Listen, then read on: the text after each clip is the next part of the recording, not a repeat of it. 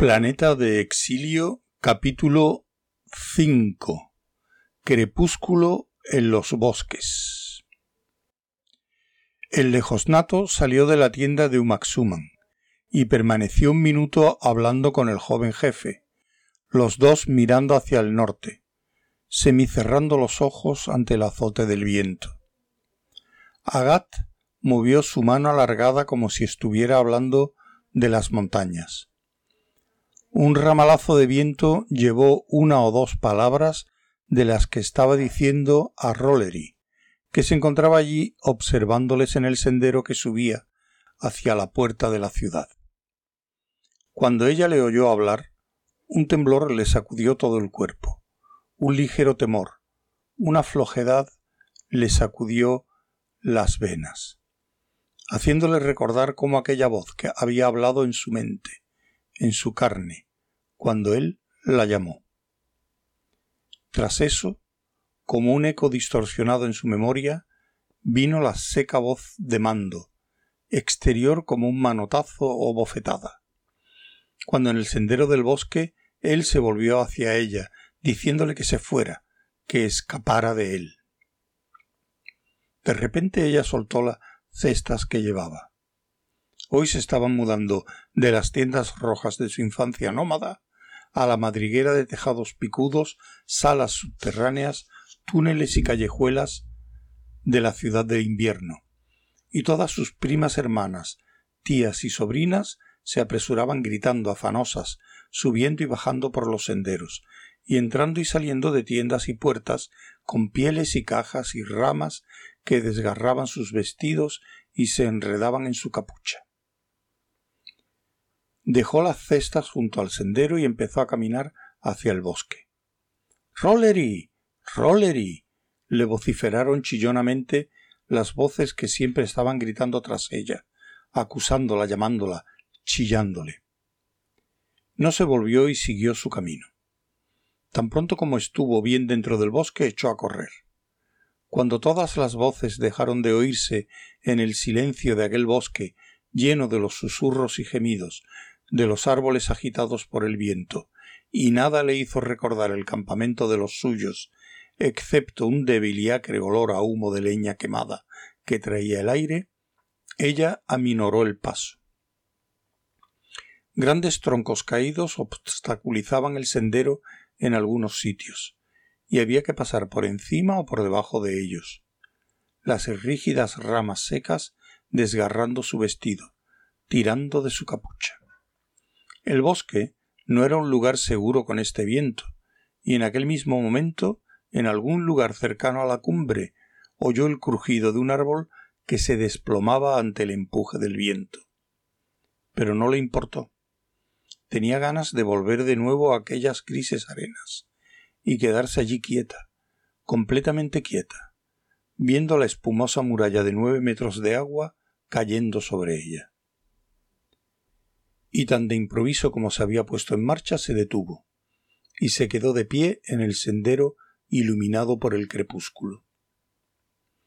El viento sopló, cesó de soplar y volvió a ráfagas un cielo calinoso se contorneó y abatió sobre la red de ramas sin hojas. Aquí ya casi reinaba la oscuridad. La rabia y la determinación habían dejado como agotada a la chica, que estaba ahora sintiendo una especie de temeroso estupor, encorvando sus hombros contra el viento. Algo blanco cruzó vertiginosamente ante ella, que soltó un grito aunque no se movió. De nuevo aquel movimiento blanco pasó ante sus ojos, y luego se detuvo de repente por encima de ella en una rama tronchada. Una gran ave o animal alado, todo blanco, con labios cortos y ganchudos que se abrían y cerraban, y ojos fijos plateados. Agarrándose a la rama con cuatro garras desnudas, aquel bicho se la quedó mirando, y ella se irguió, ambos sin moverse. Los ojos plateados no parpadearon. De pronto, unas grandes alas blancas se abrieron, más anchas que la altura de un hombre, y se agitaron entre las ramas, rompiéndolas. Aquel bicho aleteó y gritó, y luego, aprovechando una ráfaga de viento, se echó a volar alejándose pesadamente entre las ramas y las rápidas nubes. Es un ave de las tormentas. Fue Agat quien habló, apareciendo en el sendero, a unos pasos tras ella. Se dice que anuncian las ventiscas. El gran animal plateado había dejado aturdida a la pobre chica, y el pequeño aflujo de lágrimas que acompañaba en todas sus sensaciones fuertes a los de su raza la cegó por un momento. Ella había querido quedarse para hacerle objeto de burla, mufarse de él, pues había dado cuenta de que la arrogancia de Agat ocultaba resentimiento, cuando el pueblo de Tébar lo menospreció. Lo trató como lo que era, un ser de clase inferior. Pero aquel bicho blanco, el ave de las tormentas, la había asustado, y ella no pudo contenerse mirándole fijamente. Te odio. No eres un hombre. Te odio. Entonces dejó de llorar, apartó la mirada y los dos se quedaron de pie y en silencio durante un buen rato. Rollery, dijo él con voz tranquila. Mírame. Ella no le miró. Él se adelantó y ella retrocedió gritando No me toques. con una voz que se parecía al grito del ave de las tormentas, con el rostro distorsionado. Contente un poco, murmuró él. Ten. Toma mi mano. Tómala. Él la agarró mientras ella forcejeaba para separarse y la retuvo sujetándola por ambas muñecas. Ella se quedó inmóvil de nuevo. Déjame ir, dijo ella al final con su voz normal. Él la soltó enseguida. La chica aspiró profundamente. Tú hablaste. Te oí hablar dentro de mí. Allí en la arena. ¿Puedes volver a hacerlo? Él la observaba alertado y tranquilo, y asintió con un movimiento de cabeza. Sí, pero ya te dije que no lo querría hacer de nuevo. Aún oigo aquello, siento tu voz. Ella se llevó las manos a sus oídos. Lo sé y lo siento. Cuando te llamé, no sabía que eras una ilfa, una tebarana. Eso va contra la ley. Y de todos modos, no habría servido de nada. ¿Qué es una ilfa? Así es como os llamamos a vosotros, ilfos. ¿Y cómo os llamáis a vosotros mismos? Hombres. Ella se quedó mirando a su alrededor, al susurrante bosque crepuscular, las grises frondas, las nubes que pasaban veloces. Este mundo grisáceo en movimiento era muy extraño, pero ella ya había dejado de estar asustada. El tacto de la mano de él había cancelado la insistente e impalpable sensación de su presencia. Le había dado calma, que fue aumentando mientras ellos prosiguieron su conversación. La chica se dio cuenta ahora de que había estado media fuera de juicio durante el día y la noche pasados. ¿Todos los de tu pueblo pueden hacer eso? ¿Hablar de esa manera? Algunos pueden, es una habilidad que se debe aprender. Requiere práctica. Ven aquí. Siéntate un momento. Has pasado un mal rato. Él siempre era seco. Él siempre era seco hablando, y sin embargo había ahora en su voz la insinuación de algo muy diferente, como si la urgencia con la que él la llamó en la arena se hubiera transmutado en un llamamiento contenido e inconsciente, un intento de establecer una especie de contacto. Se sentaron sobre un árbol basuk caído, a un par de metros del sendero. Ella se fijó en que él se movía y se sentaba de un modo diferente a los hombres de su raza. El adiestramiento de su cuerpo, la suma de sus gestos, aunque ligeramente, no tenía nada de familiar. Ella se fijó sobre todo en la piel morena de sus manos, que él tenía entrelazadas sobre sus rodillas, y Agat prosiguió. Tu pueblo podría aprender el lenguaje mental si quisiera, pero nunca ha querido. Y lo llama brujería, según creo. Nuestros libros dicen que nosotros lo aprendimos de otra raza hace mucho tiempo, en un mundo llamado Rokanan. Es una habilidad y también un don. ¿Puedes leer mi mente cuando quieres? Eso está prohibido. Él dijo eso de un modo tan categórico que los temores de ella a ese respecto se disiparon. Enséñame esa habilidad, le pidió ella de repente en un arrebato infantil. Necesitaría todo el invierno. ¿Tú necesitaste todo el otoño? Y parte del verano también. Él hizo una ligera mueca. ¿Qué quiere decir ilfo? Es una palabra de nuestro antiguo lenguaje que significa forma de vida altamente inteligente. ¿Dónde hay otro mundo? Bueno, hay muchos de ellos, lejos de aquí, más allá del sol y de la luna. Entonces, ¿es verdad que bajasteis del cielo? ¿Para qué? ¿Cómo vinisteis desde el más allá del sol hasta esta costa? Te lo explicaré si quieres oírlo. Pero no creas que es un cuento Rollery. Hay muchas cosas que no comprendemos, pero lo que sabemos de nuestra historia es cierto.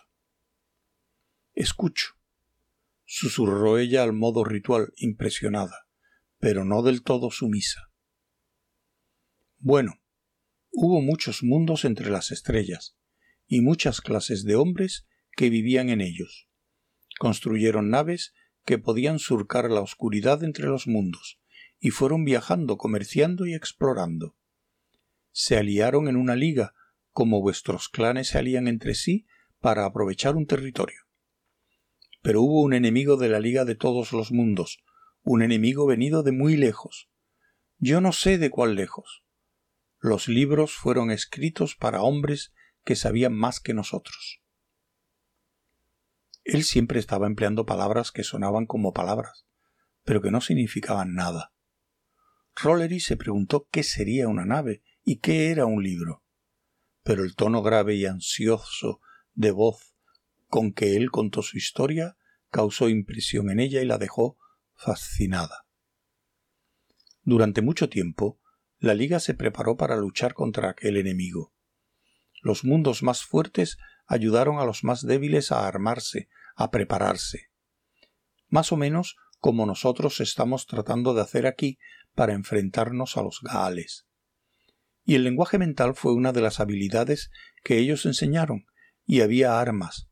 Los libros dicen fuegos, que podían incendiar planetas enteros y hacer estallar las estrellas. Bueno, durante esa época mi pueblo vino de su planeta originario hasta este en que nos encontramos. No eran muchos. Deseaban hacer amistad con vuestros pueblos y ver si querían ser un mundo más de la Liga y unirse contra el enemigo. Pero el enemigo vino. La nave que trajo a mi pueblo regresó al sitio de donde había venido para combatir en la guerra, y algunas de las personas se fueron con ella llevándose el parlante lejano con que aquellos hombres se podían hablar unos a otros de un mundo a otro. Algunos de los individuos de mi pueblo se quedaron aquí tratando de ayudar a este mundo si el enemigo venía, o bien no pudieron regresar. Eso no lo sabemos. Los documentos de sus archivos dicen sólo que la nave se marchó. Era como una espada blanca de metal, más grande que una ciudad, que se elevaba sobre una pluma de fuego. Tenemos imágenes de ella. Creo que pensaban volver pronto. Eso fue hace diez años. ¿Y cómo terminó la guerra contra el enemigo? No lo sabemos. Ignoramos todo lo que ocurrió desde el día en que la nave se fue. Algunos de nosotros se figuran que debimos de perder la guerra, y otros creen que la ganamos, pero con mucha dificultad. Y los pocos hombres que quedamos aquí fuimos olvidados en los años de lucha. ¿Quién sabe? Si sobrevivimos, algún día lo descubriremos. Si no viene nadie, construiremos una nave e iremos a averiguarlo. Dejó escapar un suspiro irónico. A Rollery la cabeza le daba vueltas con esos torbellinos de espacio, tiempo e incomprensión. Es muy duro vivir así, dijo ella al cabo de un rato. Agat se echó a reír como sobresaltado. No, eso es lo que constituye nuestro orgullo. Lo que es duro es mantenerse vivo en un mundo al que tú no perteneces. Hace cinco años éramos un pueblo muy numeroso, ahora míranos. Dicen que los lejos natos nunca están enfermos. ¿Es verdad eso? Sí. A nosotros no se nos contagian vuestras enfermedades. Y no trajimos ninguna de las nuestras. Pero sangramos cuando nos cortamos, ya sabes. Y nos hacemos viejos, nos morimos, como los humanos. Bueno, claro, dijo ella, disgustada. Él dejó de ser sarcástico. Lo malo es que no tenemos bastantes hijos. Hay muchos abortos o niños que nacen muertos. Muy pocos logran sobrevivir. Ya he oído decir eso y he pensado en ello. ¿Es que son ustedes tan extraños? Conciben niños en cualquier época del año, incluso durante la barbechada de invierno. ¿Y eso por qué? No podemos evitarlo, somos así. Él volvió a reírse mirándola, pero ella estaba muy seria ahora. Yo nací fuera de estación, en la barbechada de verano, explicó ella. Eso ocurre entre nosotros muy raramente, y ya ve, cuando el invierno termine, seré demasiado vieja para tener un niño de primavera. Nunca tendré un hijo.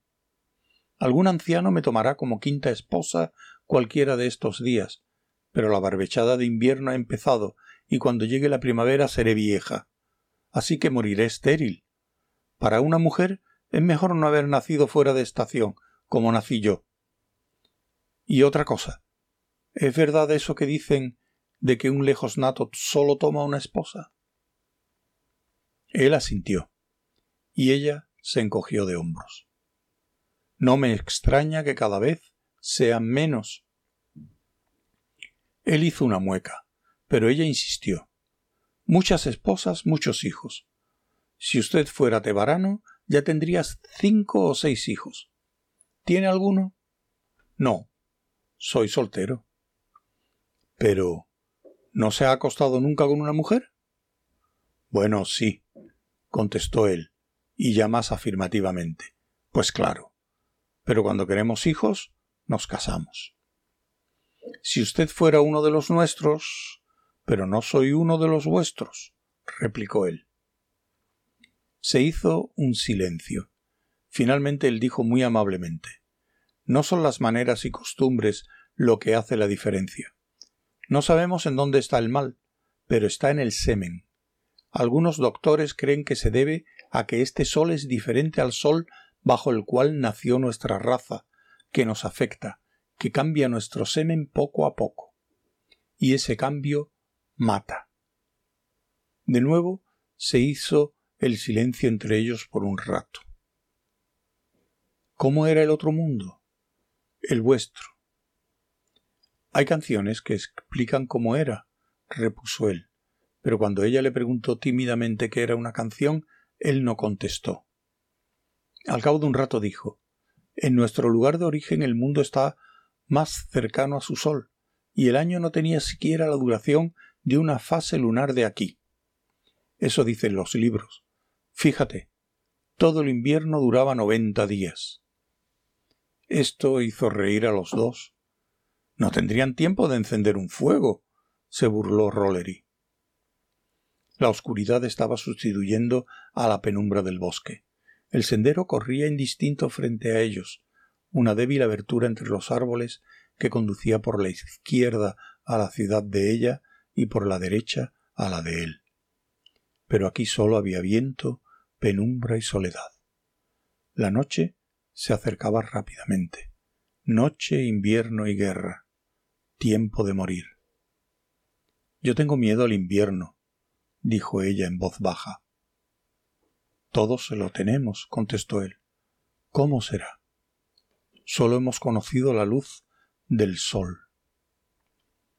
Ella no había conocido nunca a nadie entre los suyos que hubiera roto su temeraria y descuidada soledad mental. Como no tenía compañeros de su edad y también por propia elección, siempre había estado sola, yendo a lo suyo, y preocupándose muy poco de las demás personas. Pero ahora, cuando el mundo se volvía grisáceo y nada prometiera algo más allá de la muerte, ahora que sentía temor por primera vez, había conocido a él, la figura morena junto a la torre roca que se levantaba sobre el mar, y había oído una voz que habló en su sangre. ¿Por qué nunca me miras? le preguntó él, tuteándola. Te miraré, contestó ella, si tú quieres que lo haga. Pero no lo hizo, porque sabía que él la estaba mirando con aquellos extraños ojos sombríos. Al final, ella alargó su mano y él se la tomó. Tus ojos son dorados, le dijo él. Quiero, quiero, si supieran que estamos juntos ahora. ¿Los tuyos? No, los tuyos. A los míos no les importa. Y los míos no tienen por qué enterarse.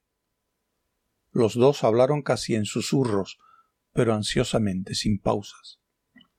Rollery, me marcho para el norte dentro de dos noches. Ya lo sé. Cuando vuelva. Pero ¿y si no vuelves? gritó la chica bajo la presión del terror que se había apoderado de ella por el fin del otoño, el miedo al frío y a la muerte. Él la sostuvo contra sí, asegurándole con voz tranquila que él volvería.